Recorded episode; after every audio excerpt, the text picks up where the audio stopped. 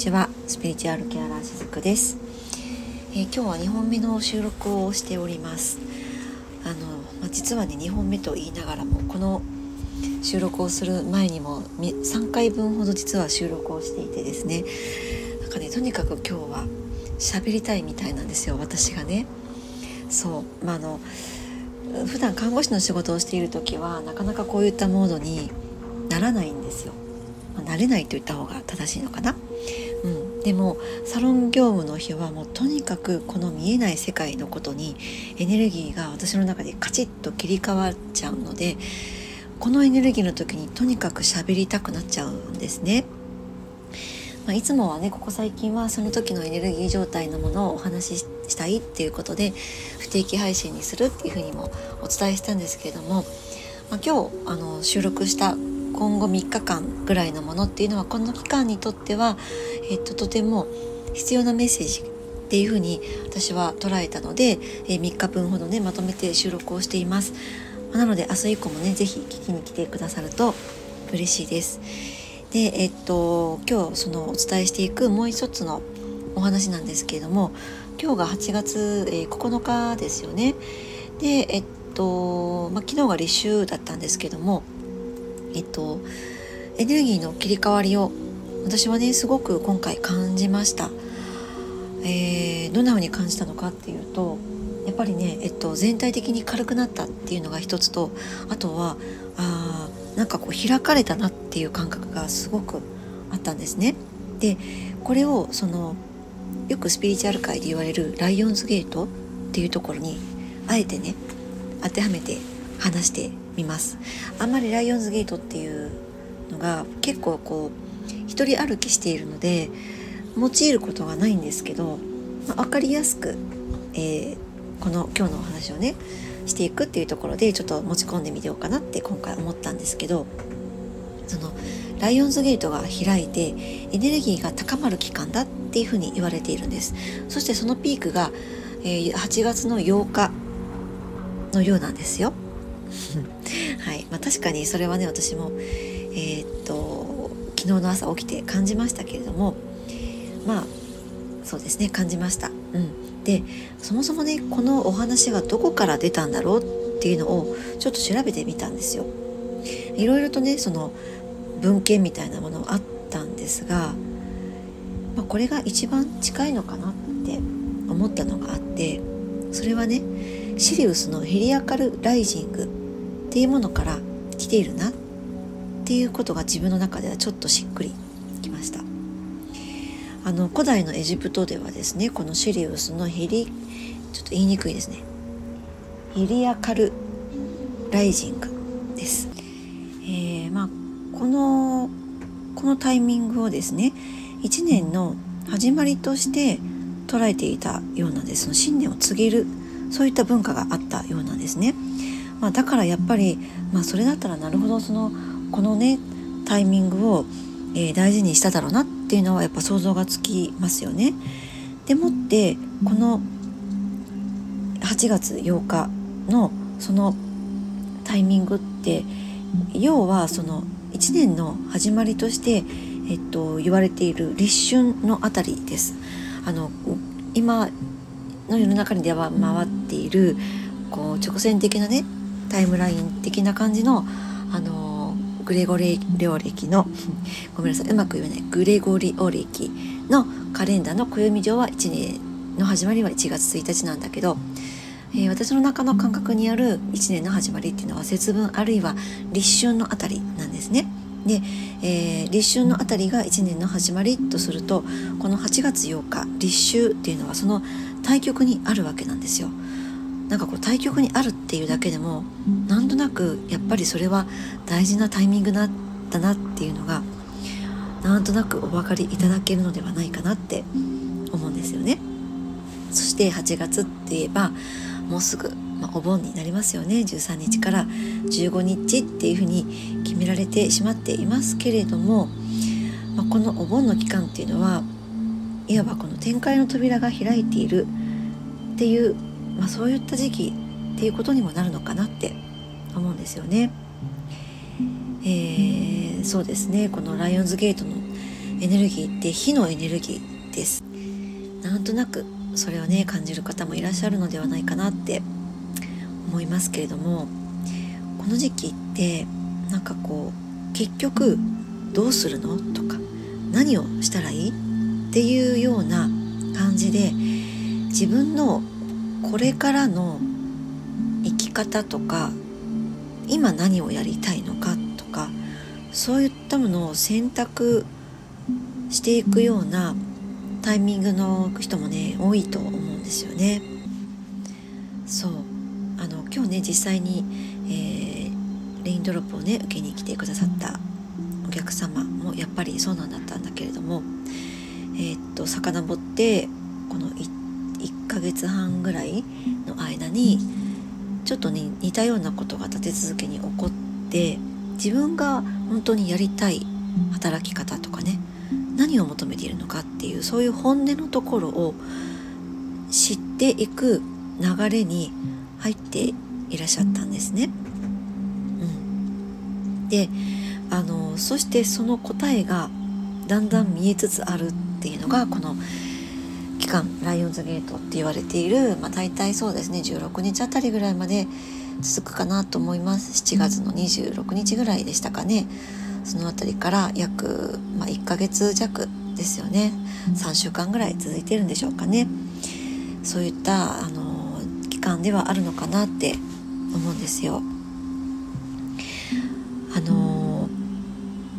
ライオンズゲートについてはねもうこのぐらいにしておきますけれども要はこのタイミングっていうのは自分の内側にある扉が開かれやすいっていうようなことも同時に言えると思います。なんかライオンズゲートっていうと向こう側のなんかこう遠い存在とか遠い世界の扉のお話なのかなっていうふうに実は思われがちなんですけどもそうではなくて自分の内側にある扉が開かれるっていうふうに私は捉えているんですね。だからそれなりにいろいろなことがこの期間に自分で周りで起こったりとかまあ、少し遡って12ヶ月の間にじわじわと起こってきていて、まあ、そのこうとどめを刺すみたいなねちょっと強く言うとねそういった感じに流れになっていてこの期間により自分の内側に向き合うっていうようなことが起こりやすいっていう時期なんですね。うん、の扉ってじゃあ何なのっていう話になるかなって思うんですけど自分がまだ開けたことのない扉が自分の中にはたくさんありますこれは星の数ほどあってもうちょっと分かりやすく言うとセルフイメージっていう風に捉えてみてもいいかもしれないですね。うん、セルフイメージプラスアルファ自分が知らない自分っていう感じです。そういったものが自分の中にはたくさんあるんですよ。どの人の中にもね。そう。自分の中には自分がまだ開けたことのない扉がたくさんあって扉の向こうには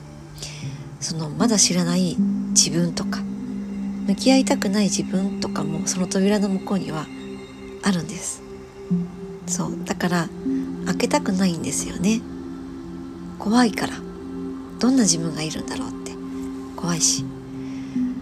なんとなくは分かっているんだけど開けちゃうとその全部を自分が引き受けなきゃいけないから。怖いって。不安だって。そんな風に思ってその扉を開けることをやっぱり多くの方は恐れるし開けたくないって思うと思うんですよね。でもいずれにしてもやっぱりその扉っていつかは自分から開けなきゃいけないんです。でもこの期間っていうのはその扉が開きやすくなっている。そういうエネルギーが宇宙から流れているっていうことなんです。でそれが目に見える形としていろんな出来事として自分の目の前で起こってくれたりもするわけなんですね。私たちってこう肉体を持ってるから目に見えないことって信じられないじゃないですか。ねなんかこうみんな愛を求めてるのに愛って形がないでしょ？人間関係の中で信頼っていうものをみんなちゃんと求めてるのに信頼って目に見えないじゃないですか。でもその見えないものをどれだけ信じられる自分がそこにいるのかっていうのは非常に大切なことであってそれがあるとこの扉っていうのはまた自分の方からも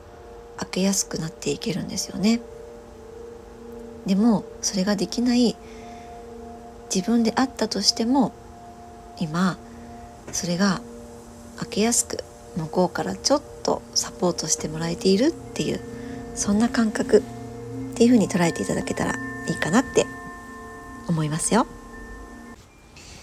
あのあいにくですね。この心の扉には鍵がないです。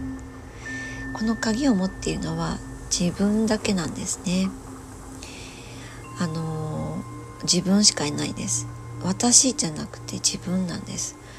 私も自分も同じじゃないのって思われた方もいらっしゃると思うんですけど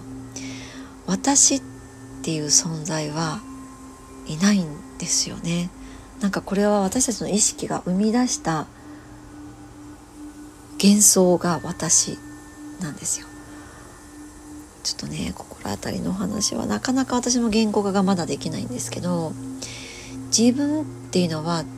本当に自分のセンターのことです。魂のこと。うんそうなのよ。とねなかなか難しいんだけどね、まあ、ちょっとあんまり難しいからね。またちゃんとお伝えできるようになってから心当たりのことはねお伝えさせていただきますけども。そうこの合鍵がないからこのね扉は自分でしか開けられません。ね。はい。でも今はちょっと向こうがその手助けをしてくれていますのでね、えー、そのエネルギーをね感じ取りながら何かねちょっとあこのことかなってちょっとでもなんとなく霞んだことがん？霞めたことがあったらそこをしっかりと、えー、自分の中に受け入れていただいてですね。あそっか。こんな自分が自分の中にまだあったなとかこんな自分もいたのとかそういったのに、えー、最初はびっくりするかもしれないんですけどもまずは自分がそうなんだねって認めてあげてですね、えー、受け入れてあげていくことでこの期間が終わったとしてもまたこういったタイミングって必ず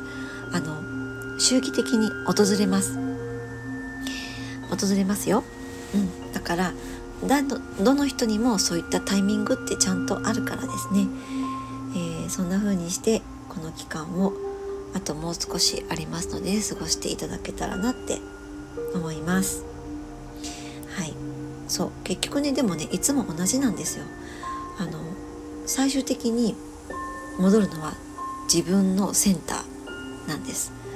何かあっても自分のセンターに戻ってくる。っていうことがやっぱり大切かなって思いますね。はい、えー、ということで今日は2本目の配信を終わります。ありがとうございました。しずくでした。